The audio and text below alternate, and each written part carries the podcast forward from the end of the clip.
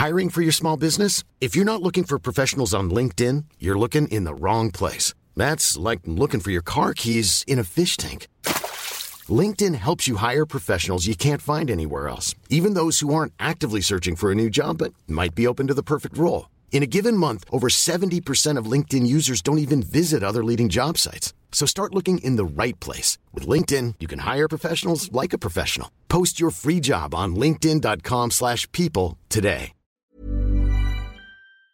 I hear a lot of talk.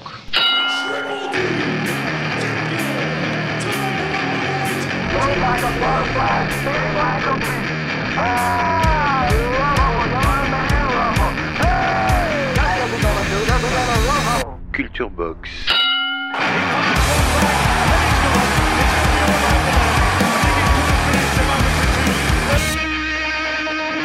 Salut les boxeurs, salut les boxeuses, bienvenue sur le ring du podcast Culture Box. Dans le coin gauche, Félix alias votre serviteur et face à moi dans le coin droit, Nicolas Zessler alias El Periodista, le journaliste créateur de l'excellent culturebox.com, l'ami de toujours Nicolas, bonjour. Salut Félix. Nous voilà partis pour le deuxième épisode de ce furieux podcast réalisé par le Poste Général et notre Don King Mr. Malone.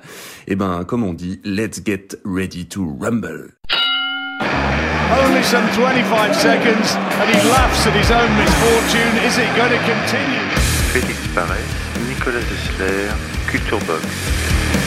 Le 24 mars 1975, au Coliseum de Richfield, près de Cleveland, Chuck Wepner, alias The Bayonne Bleeder, le seigneur de Bayonne, un tocard, affronte l'immense champion du monde Mohamed Ali qui vient de terrasser Foreman au.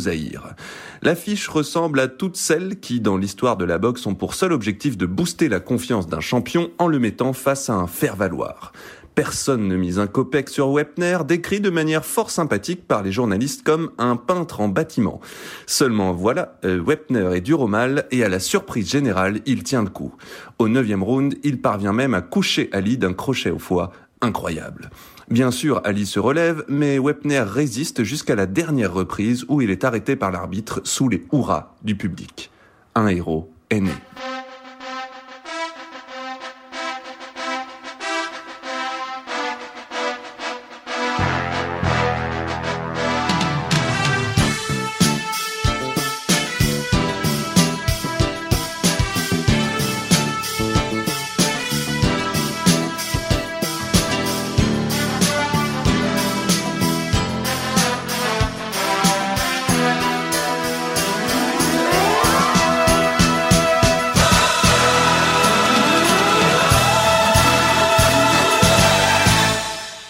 Ce combat presque inconnu, c'est peut-être le plus important dans l'histoire de la culture boxe? Pourquoi?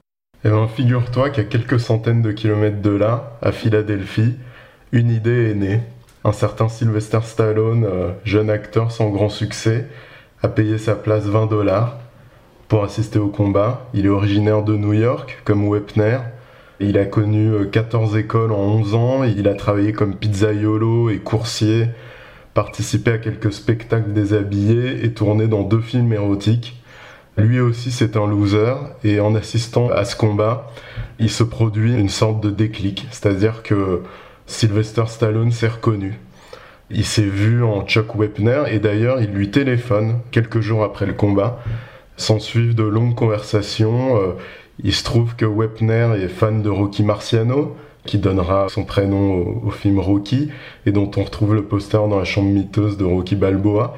Et euh, c'est un boxeur qui incarne complètement, d'après Stallone, le côté même si je ne gagne pas, j'aurais démontré que je suis là. Tu vois où je veux en venir Exactement. Alors, avant de parler plus précisément du film, je t'ai demandé, comme d'habitude, une phrase, une citation pour illustrer notre sujet du jour, et tu as choisi ceci. Je vais te dire un truc que tu sais déjà. Le soleil, les arcs-en-ciel, c'est pas le monde. Il y a de vraies tempêtes, de lourdes épreuves, aussi grand et fort que tu sois, la vie te mettra à genoux et te laissera comme ça en permanence si tu la laisses faire. Toi, moi, n'importe qui. Personne ne frappe aussi fort que la vie. C'est pas d'être un bon cogneur qui compte. L'important, c'est de se faire cogner et d'aller quand même de l'avant. C'est de pouvoir encaisser sans jamais, jamais flancher. C'est comme ça qu'on gagne. Si t'es sûr de ce que tu vaux, faut tout essayer pour l'obtenir, mais accepter aussi qu'il y ait de la casse. Au lieu de montrer le voisin du doigt en disant j'ai tout raté dans la vie à cause de lui, ou d'elle, ou de je sais pas qui.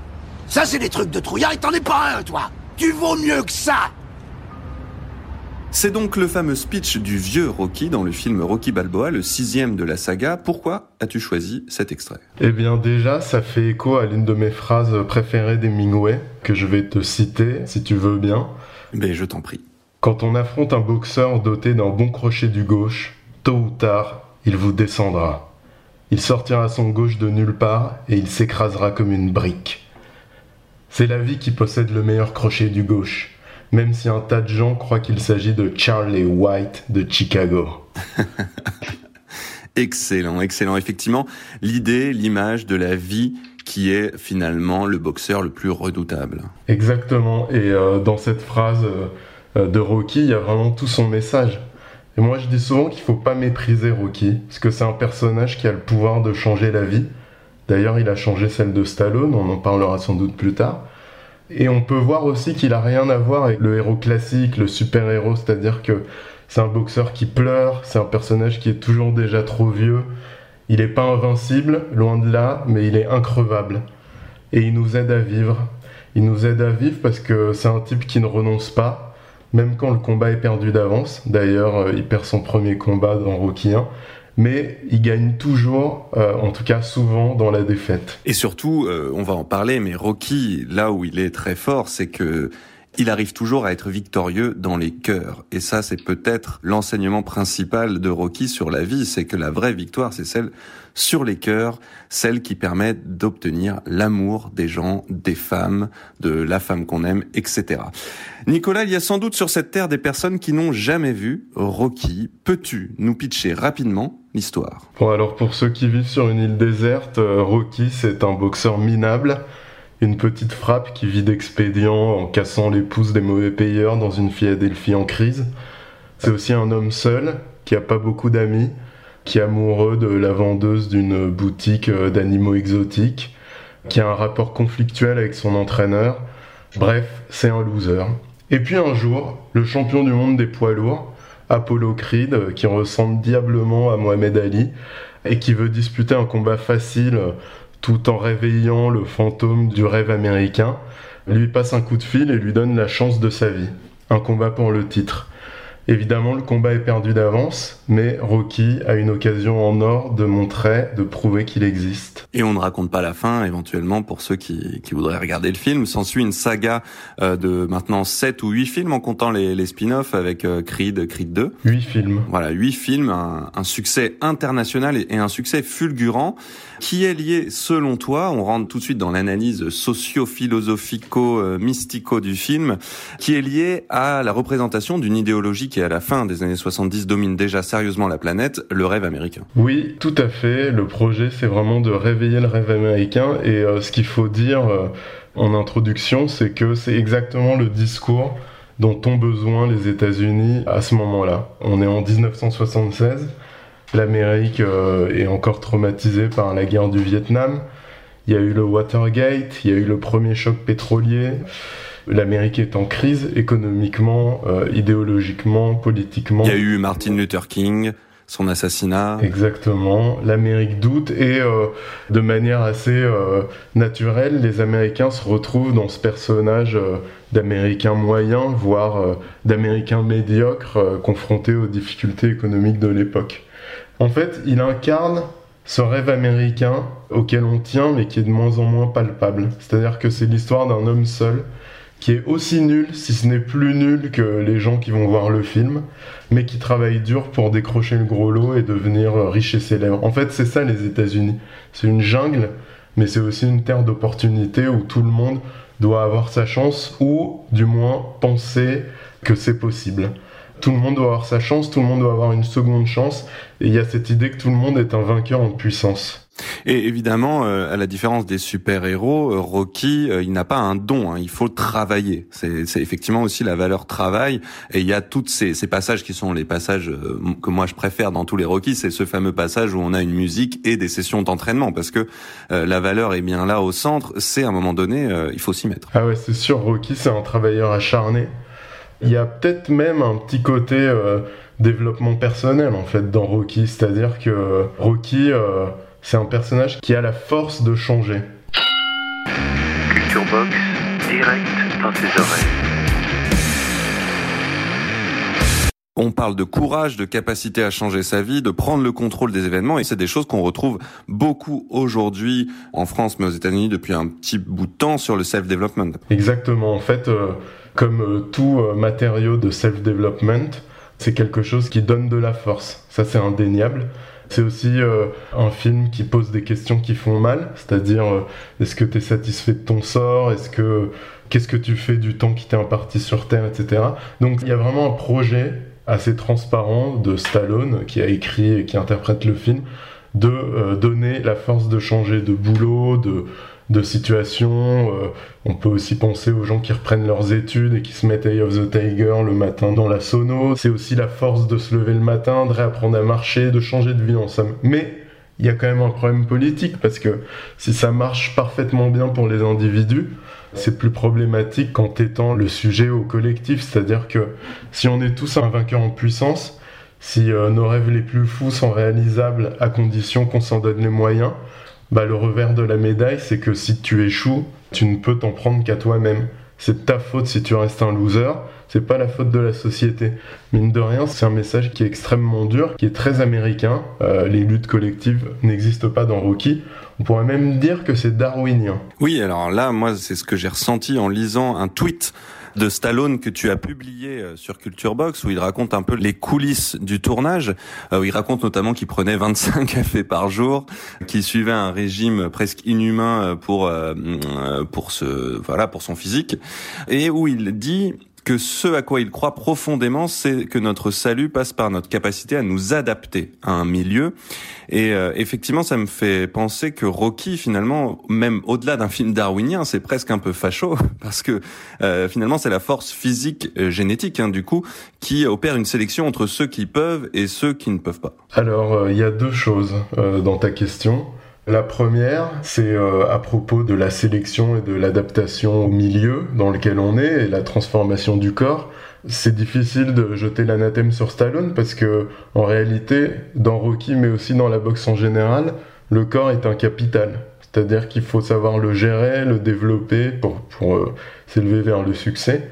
Après, euh, c'est pas la force pure parce que si tu prends tous les Rocky, tu t'aperçois que en fait, il a souvent affaire à des athlètes qui sont de meilleurs boxeurs que lui, Creed, Clubber Lang, Drago. Clubber Lang et Drago représentent vraiment la, force physique, tu vois. Et euh, Rocky, il est, même s'il est très musclé, il s'entraîne pendant des heures à Philadelphie, on se souvient tous des séquences d'entraînement, mais lui, je dirais plutôt qu'il oppose à la force physique la force de la volonté. Du coup, peut-être que Rocky, en fait, plutôt qu'un darwinisme, une sélection... Euh, physique, c'est plutôt un darwinisme de la volonté. Il en veut toujours plus que les autres. Ça, c'est la particularité de Rocky. C'est un peu Nietzschéen, finalement. Peut-être. Et pour revenir à ce que tu euh, décrivais euh, de son euh, régime inhumain, ses 25 cafés par jour, c'était un tweet qui s'appliquait à Rocky 3. Et un peu comme dans tous les Rocky d'ailleurs, il s'est effectivement infligé un régime de malade, limite dangereux pour la santé, notamment parce qu'il voulait montrer dans cet épisode comment est-ce qu'on peut changer, ça rejoint ta question, pour s'adapter aux difficultés. Dans le cas de Rocky 3, il s'adapte à Clubber Lang, qui est un redoutable euh, opposant. Et euh, c'est vrai que Stallone, dans tous les Rocky, il paye de sa personne. ça, c'est intéressant parce que il le fait euh, sans doute davantage dans les Rocky que dans d'autres films, parce que Rocky est son double cinématographique, et on peut, on peut voir comment ça se déroule au travers de la saga. C'est-à-dire que dans Rocky 1, il saisit sa chance, dans Rocky 2, il confirme que c'était pas euh, un coup d'un soir. Dans le 3, il gère l'embourgeoisement et le succès. La grosse tête. Dans le 4, c'est un peu une exception parce que là, c'est un discours qui est beaucoup plus général, mais il, se contente de résoudre la, guerre froide. Et dans le 5, il accepte, en tout cas, il essaye d'accepter le retour à l'anonymat. Et dans le 6, il lutte contre le temps qui passe. Donc le combat est toujours perdu d'avance, en fait. Oui, Et euh, on reviendra sur l'idée qu'effectivement euh, Rocky c'est vraiment le double de Stallone euh, et on l'a vu un peu avec l'envers du tournage parce qu'en fait il y a le film et il y a la réalité de Stallone derrière qui est presque égale à celle qui se passe dans le film. Pour revenir à la réalité américaine et du monde occidental au moment où sort Rocky, sur le site Culture Box il y a un super article sur les boxeurs blancs ah. Et on peut dire aussi que le succès de Rocky, c'est le succès d'un besoin des Blancs d'avoir un champion Alors très juste, en tout cas c'est une hypothèse qui s'appuie sur euh, les logiques un peu sous-jacentes de la psychologie euh, de la société américaine. Pour comprendre cette hypothèse, il faut comprendre la notion de grand espoir blanc et également euh, ce que représente le titre de champion du monde des poids lourds aux États-Unis. Ce titre, il représente symboliquement au début du XXe siècle et ça s'étend quand même dans pendant tout le XXe siècle. Il représente symboliquement le titre d'homme le plus fort du monde. Et euh, jusqu'en 1908, date euh, où un noir est devenu euh, champion du monde des poids lourds pour la première fois, c'était la confirmation de la présumée supériorité physique de l'homme blanc sur l'homme noir. 1908, Jack Johnson devient le premier noir champion du monde des lourds. C'est la panique dans la société blanche. Et apparaît cette notion de grand espoir blanc, c'est-à-dire que n'importe quel boxeur blanc, poids lourd, qui est pas trop mauvais et porteur euh, d'un grand espoir qui est celui de reprendre le titre au noir. Le premier grand espoir blanc, ce sera Jim Jeffries, que la pression populaire euh, sort euh, Manu Militari de sa retraite dont il avait aucune intention de sortir pour aller se faire massacrer par Jack Johnson. Et du coup, il y a vraiment cette tension. Quand Jack Johnson perdra son titre, pendant 30 ans, les Noirs n'ont plus le droit de disputer le titre de champion du monde parce qu'on essaye de faire en sorte d'éviter euh, que le scandale Johnson se reproduise. Tout ce petit monde est ravi quand Rocky Marciano euh, commence à régner sur la catégorie des poids lourds, mais euh, Rocky Marciano, en 1955, prend sa retraite, invaincu, et depuis ce moment-là, tous les champions du monde américains sont noirs. Et puis euh, ils sont, c'est pas forcément les plus euh, sympathiques. Il y a certes eu Patterson, mais euh, après c'est Liston qui est le prototype du mauvais bougre. Il y a Ali qui est super provocateur, Frazier, Foreman, ensuite il y aura Larry Holmes, bref. Disons que, mine de rien, il y a pas mal de blancs qui sont envoyés au casse-pipe contre ces boxeurs noirs, non pas en raison de leur qualité de boxeur, mais en raison de leur couleur, donc ils ont absolument aucune chance, ils prennent des coups pour rien. Et euh, il y a une frustration au sein de la société qui a tendance à accepter la domination des Noirs au basket ou, au foot américain, mais en boxe c'est quand même plus compliqué parce que c'est quand même le sport où la domination physique euh, est la plus importante et donc la moins bien acceptée. Et donc ce rêve de grandeur perdue, il va chercher d'autres exutoires. Le premier, c'est une sorte d'exutoire technique, c'est-à-dire que en 1969, on organise un euh, fantasy fight, c'est-à-dire un, faux combat entre Rocky Marciano et Mohamed Ali, qui sont euh, filmés pendant 75 rounds euh, en sparring light, afin qu'un ordinateur euh, décide du résultat en analysant les forces et les faiblesses des deux boxeurs. Et tout ça à travers un match de boxe qui est diffusé en circuit fermé aux États-Unis et qui donne évidemment la victoire à Rocky Marciano grâce à un chaos tardif sur ce vantard de Mohamed Ali. Et au-delà de cet exutoire technique, il y a aussi un exutoire cinématographique, c'est-à-dire que quand on y pense, euh, ben Rocky est blanc, il a un poster de Rocky Marciano euh, dont il porte également le prénom dans sa chambre. Apollo Creed ressemble vraiment terriblement euh, à une version caricaturale de Mohamed Ali. Disons qu'avec Rocky, les Américains basculent dans la fiction en faisant revivre une sorte de Marciano, c'est-à-dire un mec assez bestial qui ne fait qu'avancer et qui porte le même nom. on peut dire que la ficelle est, vraiment énorme, mais elle est diablement efficace. Et peut-être, je pense que c'est inconscient, mais euh, Sylvester Stallone a eu une intuition géniale en faisant revivre euh, ce double de Rocky Marciano. Et on peut dire que tous les adversaires de Rocky sont noirs, sauf Drago qui est communiste. Donc euh, finalement, euh, il y a quand même vraiment une symbolique dans l'affrontement qui est très importante. Et tu l'as dit, Stallone, il a du pif quand il, écrit Rocky, il a du pif parce que euh, ce qui est impressionnant selon toi et selon moi aussi, c'est que tout au long de la saga, on retrouve à chaque fois des éléments essentiels de l'époque. Est-ce que tu peux nous nous donner quelques exemples comme ça qui tout au long de la saga montrent son son pif par rapport à la société dans laquelle il est?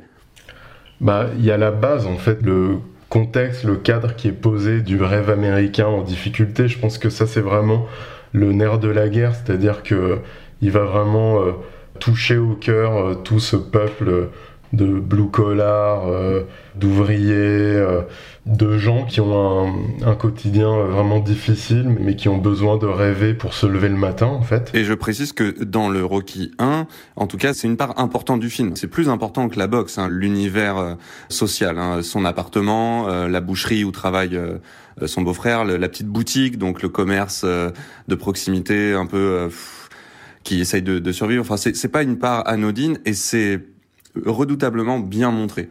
Exactement. Et puis, euh, il y a quand même euh, le cas de Rocky 4, qui est à mon avis le meilleur exemple de la façon qu'a Stallone de capter l'époque. D'ailleurs, Rocky 4, ça a été euh, qualifié par pas mal de critiques à la fois de formidable instrument de soft power, mais aussi d'instrument de propagande.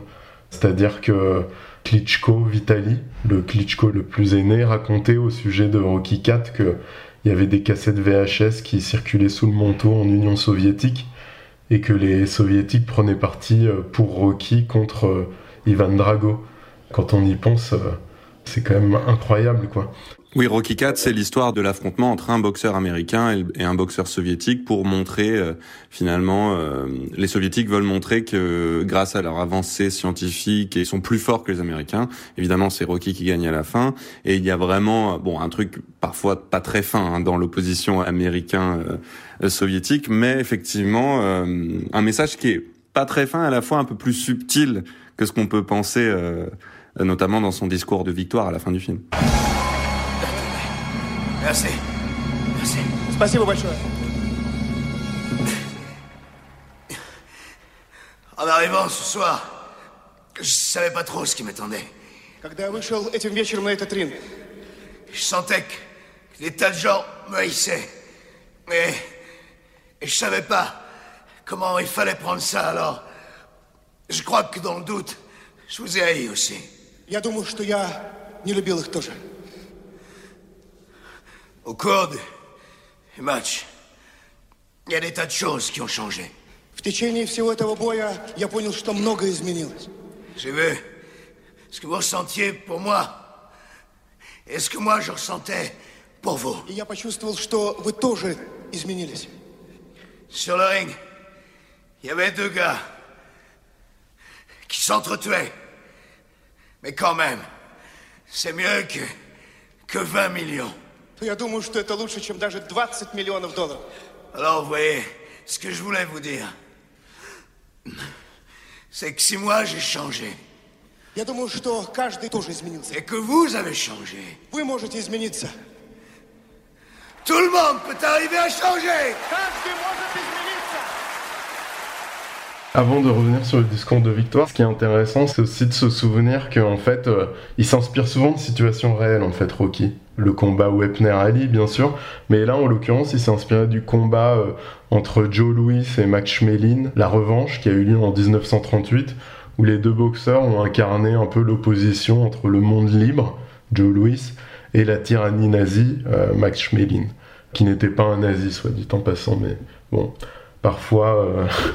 on est un peu dépassé par les symboles. Et il a appliqué euh, cette opposition, monde libre, euh, tyrannie, au contexte de la guerre froide. C'est vrai que les leviers sont assez gros, c'est-à-dire que le russe est complètement déshumanisé, il est ultra dopé, on dirait une machine, alors que Rocky, lui, euh, il s'entraîne en courant dans la neige et en coupant du bois, donc vraiment à l'ancienne. Mais ce qui est remarquable, et ça rejoint ce que tu dis sur le fait que Stallone a du pif, c'est que ce film, en fait, c'est une prophétie autoréalisatrice. C'est-à-dire que on est en 1985 et à la fin du combat, Rocky déclame un discours euh, dans lequel il demande aux deux blocs de se rapprocher et il affirme que chacun peut changer, ce qui annonce clairement la politique de glasnost de Gorbatchev euh, qui euh, mènera à l'écroulement de l'Union soviétique.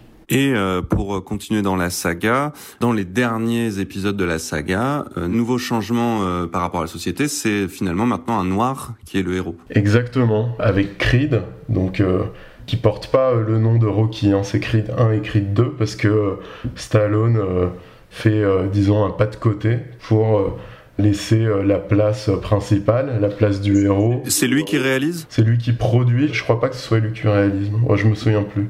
Mais en tout cas, euh, il fait un pas de côté pour euh, laisser la place à un héros euh, afro-américain, ce qui n'aurait pas forcément été possible dans les années 70 et qui colle parfaitement aux années Obama avec bah, Hello, Chicago!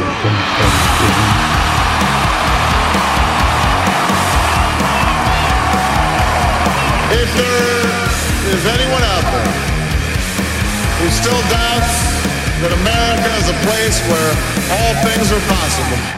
Culture Box, direct dans tes oreilles. Alors j'aimerais qu'on revienne un peu sur les autres personnages qu'il y a autour de Rocky, parce que finalement c'est vrai qu'on a beaucoup parlé de Rocky comme du self-made man, celui qui euh, se fait tout seul, euh, le gagnant, qui n'a besoin de personne, mais on oublie peut-être un peu vite quelque chose qui peut contrebalancer cette pensée, qui quand même qu'il n'est pas tout seul. Euh, comme tout bon héros, il a une équipe, avec lui. Il a évidemment la femme qu'il aime, Adrienne, qui est devenue célèbre par le cri de la version euh, euh, française et, américaine d'ailleurs. Adrienne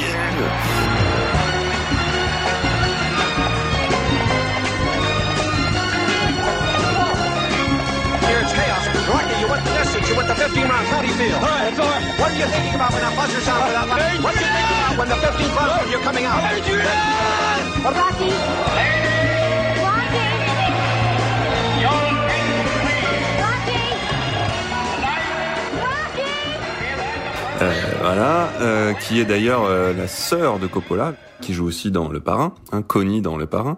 Il y a le frère d'Adrienne, qui est un peu le fidèle de Rocky, hein, qui lui essaie de lui trouver du boulot, qui est un peu un loser bis, mais qui lui a plutôt comme qualité pour s'en sortir sa fidélité et son amitié, hein, comme souvent dans, dans, finalement les adjudants des héros. Hein. Et on a Mickey, Mickey, le, coach de Rocky, qui a une place très importante.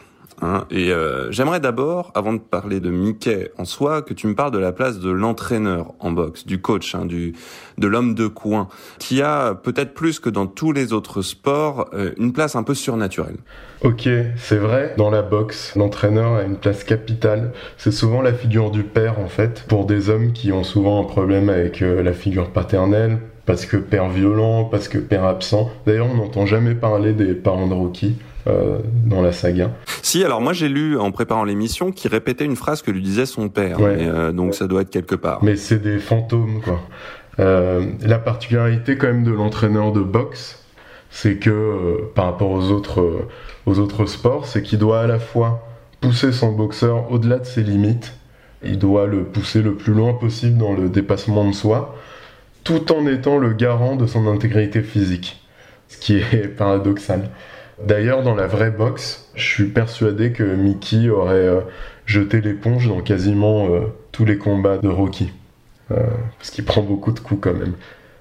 Mickey, c'est une figure importante parce que il y a déjà une notion idéologique, c'est-à-dire que dans le 1, on le voit vraiment piquer une crise en accusant Rocky d'avoir gâché son potentiel. Donc il y a un côté très productiviste, très américain, où on a tous comme une sorte de responsabilité morale à tirer le maximum de notre potentiel. On est aux États-Unis. Et puis Mickey, c'est aussi le cliché euh, de l'entraîneur de quartier qui espère tirer le gros lot euh, grâce à l'un de ses boxeurs. Il incarne euh, vraiment l'image du vieux coach qui vit par l'intermédiaire de ses boxeurs. Et on a vraiment l'impression qu'il revit grâce à Rocky. Moi, il me fait penser à accuse D'Amato qui, euh, à la fin de ses jours, avait dit que c'était le jeune adolescent Mike Tyson qui le maintenait littéralement en vie. Euh, après, t'as raison, c'est sûr que Rocky, c'est le combat d'un individu, mais c'est pas un homme seul. Il a besoin de son entraîneur. D'ailleurs, il y a une tension dans Rocky 1 euh, pour savoir si euh, Mickey va partir à la guerre avec lui contre Apollo Creed ou s'il le laisse tomber. Quand Mickey meurt dans Rocky 3, désolé pour, pour le spoil, euh, Rocky se sent complètement déboussolé et il revit quand il retrouve un peu ses moyens quand Apollo Creed euh, vient à la rescousse pour l'aider à retrouver euh, l'œil du tigre. Et puis, euh, bah, en fait, c'est un boxeur tout simplement, c'est-à-dire qu'il a besoin de son coin. Il a besoin de Polly, qui a beau être un loser, mais en même temps, il est intéressant comme personnage parce que c'est un peu le double maléfique de Rocky. C'est un peu ce que Rocky aurait pu devenir alcoolo, violent, gras, gros, pusillanime si il n'avait pas eu cette volonté. Et il a besoin aussi d'Adrienne. Il y a toujours une, femme derrière euh, un grand boxeur. il a besoin de stabilité. Tu peux pas être champion du monde et, mener une vie de bâton de chaise. Enfin, tu peux, mais tu t'exposes à te faire châtier sur le ring. Et quand même, par rapport à Adrienne, il y a pas mal de choses à dire. C'est-à-dire que c'est euh, la clé de Rocky 1. C'est euh, Rocky 1, à la fin, il perd son combat, mais dans la défaite, il a gagné deux choses. Il s'est prouvé à lui-même qu'il existait, qu'il avait quelque chose dans le ventre, et il a gagné la femme qu'il aime. Finalement, tout est lié parce que s'il n'y a pas d'amour de soi, c'est difficile de séduire la femme que t'aimes, quoi. Finalement, c'est un peu un tuto love aussi, Rocky, quoi. C'est euh, aime-toi euh, avant de pouvoir être aimé, quoi. Exactement. C'est un tuto love et c'est aussi un tuto mariage euh, dans la durée parce que tout au long de la saga, on s'aperçoit que Rocky, c'est un bon mari, en fait. Jusqu'à ce que Pardon. Vas-y, vas-y. Non, non, bah, on va pas spoiler encore. Hein. Bah, c'est un bon mari. Il y a une notion qui est super importante chez Rocky, c'est la fidélité. Il est fidèle jusqu'au bout, même euh, après la mort. Dans Rocky 6, Rocky Balboa, Adrienne est morte et son ombre accompagne encore Rocky. finalement, c'est assez touchant, tu vois. Il cache une chaise dans l'arbre euh, qui est le plus près de la tombe de sa femme et tous les jours, il, va chercher euh, sa chaise pour s'asseoir et parler à sa femme disparue plus fidèle que ça, tu meurs. en fait, tu disais qu'il n'y a pas ses parents, que les figures paternelles n'existent pas. Et en fait, Rocky, c'est quand même l'histoire de quelqu'un qui est jeté dans le monde euh, avec zéro sens, parce que on ne sait pas d'où il vient. Il est euh, d'abord tout seul, sans but, il erre complètement. Euh, donc forcément, il est ballotté dans tous les sens puisqu'il n'a aucun ancrage. Et c'est l'histoire aussi de la quête de sens, comme toutes les grandes histoires et toutes les grandes sagas, la quête du Graal, hein, la quête du sens, la quête de ce qui euh, fait euh, que la vie est compréhensible, qu'il trouve d'abord dans un combat, évidemment le combat contre lui-même. Hein. Il passe par une phase où il se combat lui-même, mais qui est de courte durée, puisque une fois que le combat est fini, le combat est fini, on retourne à la case départ. Mais euh, via ce combat numéro un, il trouve le sens qu'il ne quitte plus jusqu'à la fin de la saga, qui est évidemment l'amour et euh, la construction de la non-solitude du couple, de ce qui fait que la vie, finalement, prend une direction. Et c'est là où c'est assez profond, mais je pense que c'est ce héros qui est toujours jeté là et pour qui on a de la peine parce que il est à la merci de tout et qui petit à petit trouve des sens jusqu'à trouver le sens qui fait que tout se passe bien maintenant. C'est pour ça que ça marche parce que il est tellement euh, à côté de la plaque, il est tellement nul, il est plus nul que nous qui nous sentons euh, aussi jetés là dans le monde euh, sans mode d'emploi ni, ni manuel de navigation qu'on se dit que si lui peut le faire, si lui peut s'en sortir, s'il y a un gars aussi loser que Rocky peut tomber amoureux et fonder un foyer, alors tout est possible, même pour nous. Quoi. Et ça, ça marche assez bien. Dans et puis, pour en terminer, après, on va parler un peu plus du film, des coulisses aussi, et de ce que ça peut représenter dans l'histoire de la boxe euh, et tout ça. Mais pour finir avec le sens, c'est vrai que pourquoi Rocky est un film qu'on peut regarder mille fois et sans arrêt parce que c'est quand même ça fait partie de ces films à tiroir dans le sens où il y a du sens partout. Tout parle à notre humanité, tout parle à, à nos questionnements quotidiens et euh, je pense que le visionnage de Rocky, surtout le 1, mais notamment le 1, 2, 3, euh, c'est euh, tout aussi efficace que de lire un bon livre de développement personnel. Mais c'est d'ailleurs assez agréable parce que c'est un film qui donne toutes les clés. Dans le 1 euh, notamment, il en fait des tonnes sur le rêve américain il y a un promoteur méchant, euh, le promoteur d'Apollo qui va monter le combat où dans son esprit euh, Rocky est là pour être envoyé à l'abattoir, qui lui dit de manière très cynique mais tu crois dans le rêve américain? Et là Rocky il répond d'un espèce de oui bestial qui vient du plus profond de ses entrailles, oui. Il croit dans le rêve américain. Et finalement, c'est presque cette transparence, elle est, elle est reposante. Et puis, ça montre que le film, en fait, euh, il a aucune prétention, sauf celle, et c'est quand même pas la moindre des choses, d'aider à vivre, de donner de l'espoir. C'est un film généreux, c'est un film qui renoue d'ailleurs avec euh, le sens originel de l'entertainment euh, à l'américaine, l'entertainment hollywoodien, c'est-à-dire que ça veut dire que on s'occupe de nous, quoi. On nous divertit et surtout, ça nous aide à vivre. Je pense que c'est ça qui fait euh, le succès de Rocky. Oui, je pense que tous ceux qui écoutent l'émission et qui ont vu Rocky se retrouveront dans cette idée-là. Il y a qu'à voir aussi toutes les vidéos des gens qui vont faire leur jogging à Philadelphie pour euh, se prendre en photo aussi en dessous de la statue où ils terminent ses sessions de jogging. Voilà, c'est un film qui, c'est pas juste un bon film. C'est pas par exemple Le Parrain euh, est un très bon film qu'on prend plaisir à regarder, à regarder, mais Rocky, on est transformé. Et ça, euh, parce que c'est plein de valeurs positives en fait. Euh, au-delà du message politique, il y a beaucoup de valeurs positives. Et ce qui est magique avec ce film, c'est aussi euh, l'envers du décor. C'est que il est magique dans son histoire, mais il est magique aussi dans son histoire réelle de construction. Déjà parce que c'est un fait réel, que par hasard Stallone est à cet endroit-là. Puis ensuite, on peut peut-être raconter un tout petit peu comment il s'est fait ce film, parce qu'il s'est tourné très vite, je crois. Très très vite, avec un budget euh, extrêmement limité, notamment parce que euh, en fait, euh, Stallone a écrit ce script en 2-3 jours. Le script, dès qu'il a été montré au producteur, a été unanimement salué comme un excellent travail et un succès potentiel au box-office. Et les producteurs ont voulu acheter le scénario à Stallone, de manière à faire interpréter Rocky par... Bah, il le nom de Robert Redford. Euh, donc il voulait mettre une star en fait dans le rôle principal. Et Stallone a eu le mérite de refuser. Il a tenu bon dans une espèce de bras de fer psychologique qui a duré euh, plusieurs semaines. Il a refusé des offres euh, très généreuses, des grosses sommes pour en fait être sûr de pouvoir interpréter Rocky. Il avait cette espèce d'intuition que c'était une chance qui ne se reproduirait plus, celle d'avoir un premier rôle qui était vraiment fait pour lui, parce qu'il a vraiment écrit Rocky euh, comme une sorte de double à sa propre existence euh, d'acteur euh, méconnu qui ramait pour s'en sortir. Et c'est dans l'idée, encore une fois, qu'on retrouve dans Rocky de on n'est jamais mieux servi que par soi-même. C'est-à-dire, je veux un premier rôle, ben, j'écris mon scénario et je tourne dans mon film. Exactement, il y a un côté do it yourself poussé à son paroxysme. Et puis tout le tournage euh, s'est déroulé comme s'il y avait une bonne fée euh, au-dessus du tournage, c'est-à-dire que te donne un exemple. En fait, c'est comme si le manque de moyens avait enrichi les Rocky. Dans Rocky 1, il y a une scène qui est assez mythique, qui est celle de la patinoire. C'est la première fois que Rocky et Adrienne se retrouvent pour une date. Et à l'origine, cette scène devait être tournée dans un café plein à craquer. Sauf que euh, ils étaient tellement courts de budget qu'ils euh, n'avaient pas l'argent pour euh, louer un café. Donc ils se sont dit très bien, on va le faire dans une patinoire. Sauf qu'ils n'avaient pas l'argent pour payer les extras dans la patinoire. Donc ils se sont dit pourquoi est-ce que cette scène n'aurait pas lieu dans une patinoire fermée? C'est ce qu'ils ont fait et en fait ça donne un côté très romantique à, à ce premier rendez-vous galant. Oui, une atmosphère dont on se souvient, ouais. Ouais, tu t'en souviens? Et dans le 2, pareil, euh, Talia Shire, qui est euh, l'actrice qui interprète le rôle d'Adrienne, a dû quitter le tournage euh, quelques jours avant la fin, parce qu'elle a été prise sur un autre film.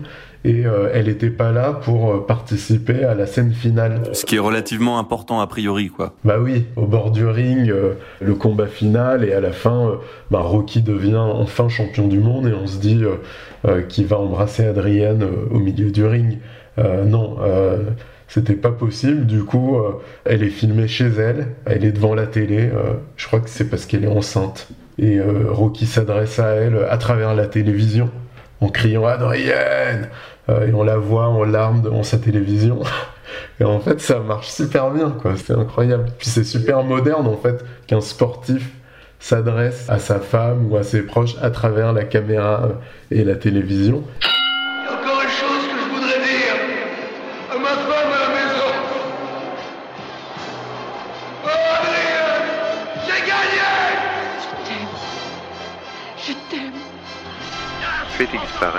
Nicolas Culture Box. Et dernier exemple qui est quand même incroyable, dans Rocky 2, Stallone se blesse pendant le tournage Il faut encore tourner le combat final face à Apollo Creed. Ils savent pas quoi faire parce que Stallone ne peut plus donner sa droite. Et Mickey lui dit euh, écoute, euh, on va déstabiliser Apollo, euh, tu vas changer de garde au début du combat. Et ça fonctionne super bien. Dans les Rocky, il y a aussi pas mal de références à la boxe pro. Tu as parlé du poster hein, de Rocky Marciano. Il y a aussi des boxeurs qui auraient dû jouer dedans ou qui ont joué dedans. Tout à fait. dans Rocky 3, par exemple, le rôle de Clubber Lang, Rocky, enfin Stallone, lapsus révélateur, euh, Stallone voulait le donner euh, à un vrai boxeur, un boxeur pro, et il a notamment fait passer une audition à Joe Frazier, audition qui s'est passée sur le ring avec Miss de gants. Tout se passait bien jusqu'à ce que Frazier déclenche son fameux crochet du gauche et envoie Stallone au tapis. Il a donc pas eu le rôle. Il y a aussi euh, Tommy Morrison qui joue Tommy Gunn dans le 5 et qui lui d'ailleurs pour revenir sur les grands espoirs blancs, euh, en a été un de grands espoirs blancs. Il y a dans euh, le 6 euh, un ancien champion du monde, Antonio Tarver, qui joue le rôle du rival de Rocky. Et puis on pourrait peut-être revenir sur le destin de Chuck Wepner, qui est quand même l'inspirateur, parce qu'il y a un destin parallèle avec Stallone, c'est-à-dire que Rocky, ça a sauvé la mise de Stallone, il s'est rempli les poches, il a accédé au succès. Mais Chuck Wepner, même s'il a boxé contre Ali, il était euh, constamment en, faillite. Euh, enfin, il n'a pas touché un copec sur le film hein, non plus. Il a même tenté une action en justice pour toucher sa part du gâteau. Euh, il a été débouté. Et dix ans plus tard, il a été arrêté par les forces de l'ordre avec 120 kilos de cocaïne sur lui. Une broutille. une broutille. Dix ans de prison. Il n'en a fait que trois, mais derrière les barreaux, il s'est réconcilié avec Stallone, qui lui a rendu visite. Et Petite anecdote, quelques années plus tard, euh, Stallone lui a proposé un petit rôle dans l'un des Rocky, je sais pas lequel c'était. Euh, il avait 32 lignes de script à mémoriser, impossible.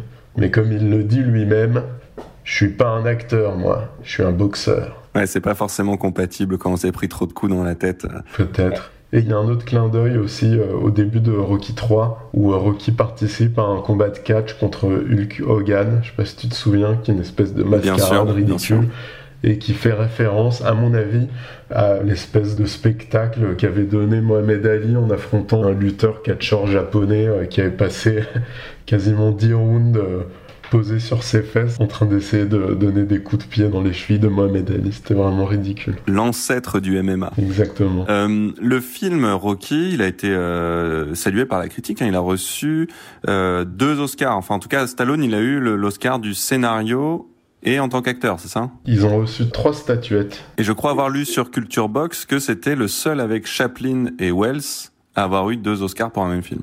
Exactement. Et d'ailleurs, euh, et on peut aussi euh, dire qu'il avait été nommé, nominé euh, dix fois, donc euh, sur quasiment toutes les catégories.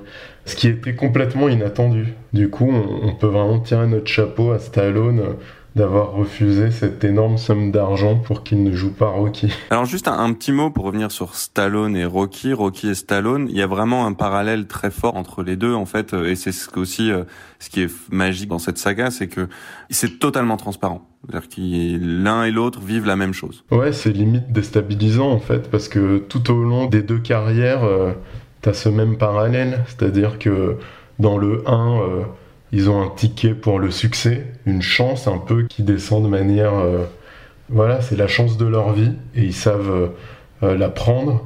Dans le 2, il était attendu au tournant, Stallone, parce que il était complètement inconnu. Tout d'un coup, il a un succès fou avec Rocky, mais les gens se disaient, tiens, euh, peut-être qu'il va se planter, d'autant que dans Rocky 1, il y a un réalisateur qui est pas euh, Stallone. J'ai oublié son nom, c'est un nom à consonance euh, suédoise, je crois. Et dans le 2, ce monsieur est pris sur un autre projet. Ce monsieur, d'ailleurs, avait aussi été le réalisateur de Karate Kid. Ah, pas mal. Ouais, pas mal du tout. Et dans le 2, Stallone décide de réaliser le film lui-même. Il n'a jamais été réalisateur. Hein. Donc il est attendu au tournant et il confirme, comme Rocky, que c'était pas un, coup d'un soir ou, un lucky punch. Après Rocky 2, Stallone et Rocky surfent sur une vague de succès Ils sont tous les deux dans les journaux People. Bourgeoise. Ils s'achètent tous les deux des manteaux de fourrure euh, ahurissants, euh, des voitures de sport, euh, etc. Donc c'est vraiment la gestion de l'embourgeoisement, la gestion du succès, de la grosse tête, et comment est-ce que à un moment ils vont vraiment se poser la question de est-ce que je me laisse porter sur cette vague ou est-ce que je reviens à mes vraies valeurs? À mon vrai Rocky, dans le cas de Stallone, et dans le cas de Rocky, à la vraie boxe, où il part euh, s'entraîner euh, dans une petite salle de boxe minable et à l'ancienne de Los Angeles avec Apollo Creed. Donc je pense que ouais, c'est vraiment un parallèle étonnant. Et puis euh, ça continue dans le 5 et le 6, où dans le 5, tu as vraiment la question du retour à l'anonymat, parce que Stallone a enchaîné les nanars, et du coup il est un peu dans une démarche comment est-ce que je gère la défaite, comment est-ce que je gère l'insuccès, comment est-ce que je gère le fait d'être tombé de mon piédestal. Et si on file la métaphore, Rocky 5, ça apporte une preuve à ça parce qu'il le gère mal en fait. D'ailleurs, Rocky 5 est complètement raté. C'est pas le meilleur. C'est clair. Et dans le 6, qui est pour moi vraiment le plus touchant. Rocky Balboa, le, 6 est un très bon film. C'est un très bon film. Et euh, je pense que le 1 et le 6 sont les plus euh, authentiques parce que ce sont les deux films dans lesquels le combat est perdu d'avance. Dans le 1, euh, le combat contre Apollo est perdu d'avance, même s'il trouve euh, d'autres euh, raisons de, se réjouir et, il puise beaucoup dans la défaite. et dans le 6, il lutte contre le temps qui passe. Et bah, le combat là aussi est perdu d'avance et c'est vachement touchant parce que il se bat vraiment avec tout son être. Il est certain qu'il a encore. il dit I, have still one fight in the basement. Tout le monde lui dit Mais Rocky, t'es fou, tu vas pas remonter sur le ring. Alors que t'es un papy, il dit Moi, je sens que j'ai encore un combat dans le ventre. Même s'il y a le temps qui passe, même si je suis tout vieux, tout, tout cassé, hein, je vais quand même monter sur le ring. Il monte sur le ring, il perd, mais il gagne quand même parce que il s'est prouvé qu'il avait encore quelque chose dans le ventre. Puis il perd quand même parce que c'est la lutte contre le temps qui passe et personne ne gagne cette lutte-là, mais, mais, mais il s'est battu, quoi. Et ça, je pense que ça, c'est ce qui relie le 1 et le 6 et qui en fait les deux films les plus authentiques. Et il y a des, des, beaux reportages euh, sur, sur Rocky, hein, sur le site culturebox.com. Tu as mis pas mal de, de documentaires euh, qui, qui, qui, parlent de ce film. Il y en a un où on entend Stallone parler justement de son lien à Rocky et il explique que le, les quelques fois où il a été reçu par des présidents euh, à la Maison Blanche, euh, il avait il était vraiment reçu comme Rocky, c'est-à-dire qu'on lui disait bonjour Rocky, euh, comment ça va? Enfin, il, il sentait vraiment que c'était pas juste pour l'appeler Rocky, c'était que les les présidents le voyaient comme Rocky. Euh, et c'est effectivement un truc qui lui colle à la peau, euh, plus que Rambo d'ailleurs. Il dit aussi, mais je sais plus quel sens, que avant le café il est Rocky et qu'après avoir bu du café il est Rambo. Enfin bon bref. mais allez, allez regarder, c'est quelqu'un d'intéressant Stallone. C'est quelqu'un qui est touchant effectivement parce que il a une poésie en lui qu'on retrouve dans Rocky. Alors il y a un truc dont on n'a pas parlé du tout jusqu'à maintenant, mais qui est fondamental dans Rocky. Mais alors on n'a pas le temps de tout dire et puis c'est pas c'est pas notre spécialité c'est la musique hein, évidemment qui est euh, bah, fait partie intégrante intégrale du succès de Rocky. Tout à fait et euh, c'est d'autant plus euh, épatant qu'ils avaient un budget minuscule dans Rocky 1 pour créer cette musique. Ils avaient seulement 20 000 dollars pour payer les musiciens louer le studio le matériel payer le cachet du compositeur ils n'avaient même pas d'argent pour organiser une projection pour les musiciens, donc ils leur ont raconté l'histoire. Et ils ont fait bosser un, un jeune homme, Bill Conti, qui a accepté euh, de travailler avec des bouts de ficelle et qui euh, est devenu euh, bah, une référence grâce à la musique de Rocky. Et tu vois, un exemple du manque de moyens qui enrichit en fait le film, c'est la musique qui accompagne la séquence d'entraînement la musique mythique, ta, ta, ta, tu, vois ce que je veux dire? Bien sûr. En fait, euh, il avait fait un morceau qui était la base du morceau qu'on connaît tous, et la production lui avait dit, écoute, euh, c'est parfait, sauf qu'on a besoin que le morceau dure plus longtemps parce que la séquence d'entraînement dure très longtemps, on s'en rappelle tous. Et du coup, Bill Conti a monté une espèce de boucle qui monte euh, en intensité à chaque fois qu'il a fait la boucle. Et cette montée, c'est devenu un peu la marque de fabrique de Rocky devenu mythique et c'est vachement réussi. Et puis il y a quand même la chanson euh, mythique qui est euh, Eye of the Tiger, The Survivor, qui représente Rocky. En fait, moi je me souviens quand j'étais euh, gamin, je l'avais recopié en phonétique pour pouvoir la chanter sous la douche. Je suis sûr que je suis pas le seul.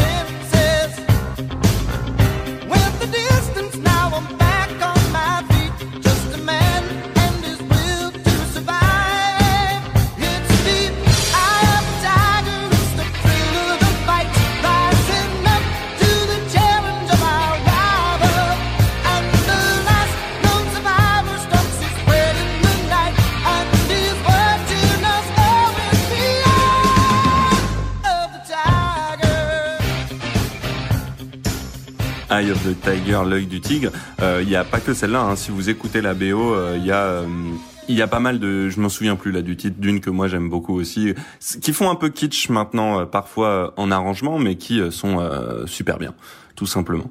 Euh, on va passer un peu à la boxe parce qu'on a beaucoup, beaucoup, beaucoup parlé de Rocky. C'est vrai que c'est un sujet passionnant. Je pense qu'on aurait pu faire plusieurs épisodes, mais euh, on va vous épargner ça. Sur la boxe, euh, techniquement, dans Rocky, la boxe, elle est représentée de manière assez sommaire. Hein. C'est euh, pas du tout ce qu'est la boxe en réalité, dans le sens où, comme tu l'as dit, Mickey aurait sûrement jeté l'éponge plus d'une fois avant la fin du combat. Rocky se contente d'encaisser et de remettre, alors que la boxe est avant tout un sport où on évite les coups et où on en met. Hein. Il s'agit pas du tout de s'en prendre le plus possible dans la gueule. Donc là-dessus, techniquement, la représentation de la boxe, elle est fantasque, elle est agréable à regarder, mais n'y cherchez pas une représentation euh, réaliste de la boxe. En tout cas, pas dans les premiers. Je pense que dans les derniers, c'est peut-être un peu mieux fait et encore.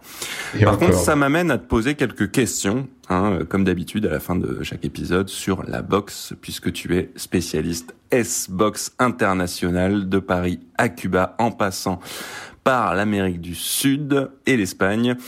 La boxe, on l'a vu donc dans le film, est la quintessence finalement euh, d'une philosophie libérale du winner, du gagnant, du self-made man qui peut s'en sortir. Et pourtant, un des plus grands pays de boxe, c'est Cuba. Comment t'expliques ça? Euh, Cuba, dont les athlètes, euh, dès qu'ils en ont l'occasion, prennent la poudre d'escampette pour vivre le rêve américain pourquoi Cuba est un lieu de boxe alors qu'a priori on pourrait se dire que la boxe ça représente d'une manière ou d'une autre, et c'est même le cas dans l'histoire de comment c'est né. Hein. Il y a des articles sur Culture Box sur l'histoire de la boxe. Ça représente le libéralisme. Ça représente finalement, effectivement, l'argent, le sport euh, lié à l'argent, au pari, à celui qui est seul et qui s'en sort, euh, pas du tout au collectif et pas du tout à l'idéologie euh, socialiste. Bah, C'est-à-dire que Cuba, c'est la patrie de la boxe olympique, de la boxe amateur, les boxeurs sont pas censés être payés. Les boxeurs euh, boxent en 3 rounds de 3 minutes pour euh, la beauté du sport et la gloire euh, de leur pays.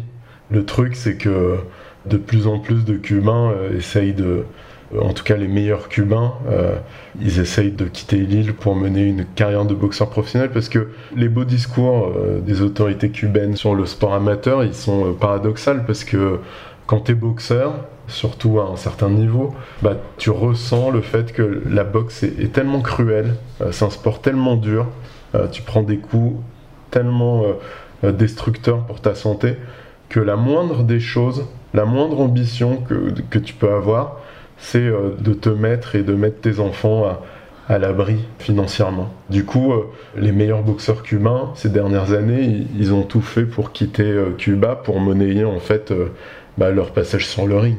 Donc en fait, la boxe n'est pas chez elle euh, dans un pays socialiste et euh, la beauté du geste pour la beauté du geste n'existe pas. Bah, ça me semble une utopie. Après, reconnaissons à Cuba, euh, même à l'Union soviétique en son temps, d'avoir monté des extraordinaires écoles de boxe avec des programmes d'entraînement révolutionnaires, si j'ose dire, qui ont d'ailleurs beaucoup influencé la boxe des pays Alors on fera un épisode, je pense, sur boxe et capitalisme euh, parce qu'il y a beaucoup à dire aussi euh, là-dessus. Dans Rocky, l'histoire, c'est un boxeur qui surprend tout le monde, qui a priori n'a aucune chance, mais qui réussit à tenir tête au champion du monde. C'est une histoire vraie. Pourquoi il n'y a pas plus de surprises de ce genre euh, dans, dans le monde réel de la boxe? Je pense à, une comparaison avec le foot, où par exemple dans, dans les coupes, ça arrive très souvent, très régulièrement, qu'une équipe très loin du niveau de l'autre l'emporte. En boxe, c'est quand même très rarement le cas. Alors il y a quand même des grosses surprises, notamment dans la catégorie reine des poids lourds. C'est pour ça qu'on l'appelle la catégorie reine, parce que un coup d'un de ces mastodontes de 100 kg peut suffire à éteindre la lumière et à tout faire basculer. Mais après, c'est vrai que Stallone, il pousse euh, cela à son paroxysme en prenant un no-name et en en faisant un challenger au titre mondial. Disons que dans la réalité, c'est plus hiérarchisé. C'est-à-dire que les carrières se construisent et pour qu'un boxeur moyen devienne un champion, le chemin est beaucoup plus long. Ça existe, hein, ça s'est déjà vu, des types comme euh, Marvin Hagler ou Carlos Monzon qui ont longtemps boxé dans l'anonymat, à qui on n'a rien offert. Euh, ils ont boxé avec patience, ils ont boxé des types durs. Euh, en anglais, on dit qu'ils ont pris the hard way, tu vois, le chemin le plus difficile. Par contraste avec euh, la voie royale euh, quand tu es champion olympique, puis euh, tu te fais signer par un gros promoteur qui organise ta carrière en te mettant des adversaires à ta portée, de manière à ce que tu gagnes en expérience jusqu'à ce que tu arrives fin prêt pour disputer une chance mondiale. Non, des types comme Agler ou Monzon ou Duran, ils se sont fait une place au soleil tout seuls mais ça a pris très longtemps. Alors que dans Rocky, bah, c'est un coup de fil et puis, et puis ça y est quoi. Oui, c'est-à-dire qu'en boxe, il n'y a pas justement ce système des coupes qui existe par exemple dans un sport comme le foot, où c'est un système de tableau où euh, si tu gagnes, tu continues à gagner, tu montes. C'est quand même beaucoup plus fermé que ça. Puis il y a pas mal d'arrangements entre fédérations. Euh, il faut que ton promoteur ait ses entrées auprès de la fédé euh, pour avoir les meilleurs combats ou suffisamment de moyens pour organiser des réunions de boxe et donc choisir les boxeurs que tu rencontreras. Donc c'est quand même un monde très complexe et si t'as pas euh, la puissance euh, politique et financière derrière toi, c'est extrêmement difficile euh, de t'en sortir. Et pour comprendre aussi pourquoi euh, ça n'existe pas, c'est qu'on pourrait très bien se dire pourquoi il n'y a pas une coupe du monde de boxe pro, hein, pourquoi il n'y a pas une coupe du monde de boxe professionnelle euh, qui pourrait donner lieu d'ailleurs à des choses, je pense, très passionnantes et surexcitantes pour des passionnés de boxe. Mais il faut voir aussi chaque boxeur comme une valeur qui perd des points à chaque défaite. Donc euh, l'intérêt d'aller prendre le risque de faire perdre des points à une valeur presque cotée en bourse pour rien, ça n'intéresse personne en fait. Oui, et d'autant plus que c'est un capital en fait, et leur corps et leur état de fraîcheur est aussi un capital. C'est paradoxal, mais quand tu montes sur le ring, tu vas engranger de l'expérience, mais tu vas en même temps dépenser une partie de, bah, de toi-même, quoi, de ton capital, du nombre de coups que tu es capable de recevoir avant que ceci euh, fasse vraiment mal. Tu peux pas faire 50 euh, guerres tu peux pas faire 50 combats à la Rocky en fait quand t'es un boxeur. Tu peux en faire un ou deux, mais sinon euh, ça te ruine en fait physiquement et euh, pugilistiquement. Et du coup, euh, les, boxeurs passent leur temps à observer l'état dans lequel sont leurs potentiels adversaires de manière à essayer de les prendre une fois qu'ils ont commencé à s'engager sur la pente savonneuse. ouais. C'est vraiment des stratégies militaires. Exactement. Mais un type comme Floyd Mayweather, par exemple, qui s'est retiré euh, invaincu, il a boxé euh, un nombre incalculable d'excellents boxeurs, mais il s'est toujours arrangé pour les prendre un combat après leur apogée, pile poil quand ils commençaient à redescendre et justement à baisser le pied. Oui, l'exemple de Pacquiao est très parlant. Ou alors il les prenait avant qu'ils aient atteint leur apogée, comme quand il a pris Canelo en 2009, je crois. Canelo était encore trop jeune pour représenter une menace. Il l'a pris, il l'a battu, et puis euh, il n'a jamais été question d'une revanche. Canelo, dont on parlera euh, forcément à un moment donné euh, sur une émission sur les boxeurs roux, parce que c'est un sujet en soi, n'est-ce pas? Tout à fait. Culture Box, direct dans tes oreilles. Alors Nicolas, on a beaucoup parlé de culture. Est-ce que tu as encore un conseil culture à nous donner avant qu'on se quitte? Alors oui, j'en ai deux, si tu me le permets. Le premier, vu qu'on a parlé de Rocky, c'est un petit livre d'Emmanuel Bernheim, B-E-R-N-H-A-E-E-I-M, qui s'intitule Stallone. Et c'est une nouvelle géniale en fait sur Stallone et sur comment Rocky 3 peut changer la vie. D'ailleurs, ça fait écho euh, au parcours de vie de l'auteur qui, euh, après avoir vu Rocky 3, a complètement changé de vie, a changé de boulot, a s'est mis à voyager et a écrit son premier roman. Euh, donc finalement avec ce texte, elle paye un peu sa dette et c'est assez incroyable parce que son héroïne a une idée assez folle, c'est de mettre 10% de tout ce qu'elle gagne sur un compte dédié à Sylvester Stallone s'il venait à devenir un has-been et à tomber dans la ruine. C'est assez touchant, ça se lit c'est vraiment un beau livre.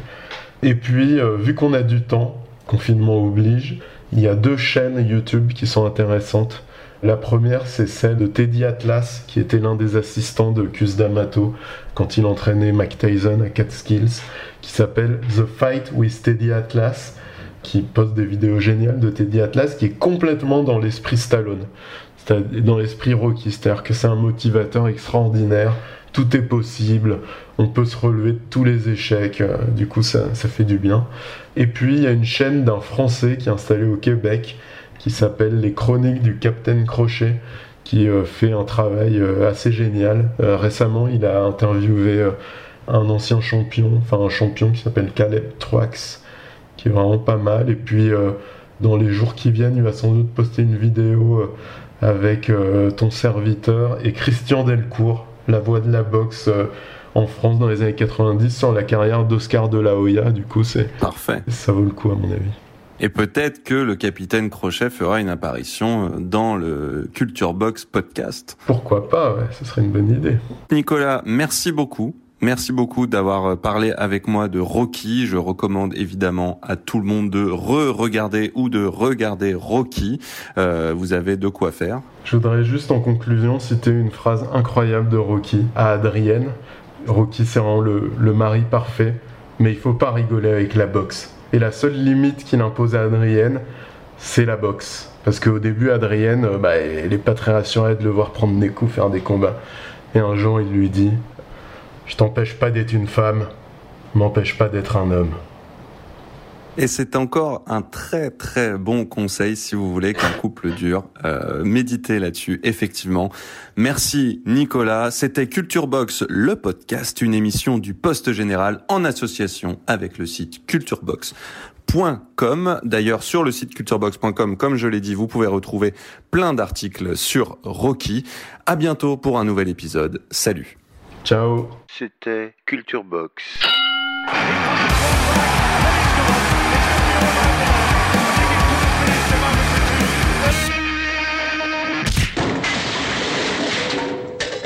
Un podcast du Poste Général.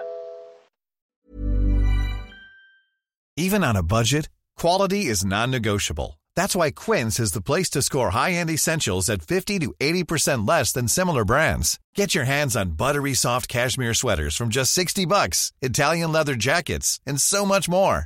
And the best part about Quince, they exclusively partner with factories committed to safe, ethical, and responsible manufacturing. Elevate your style without the elevated price tag with Quince. Go to quince.com slash upgrade for free shipping and 365-day returns.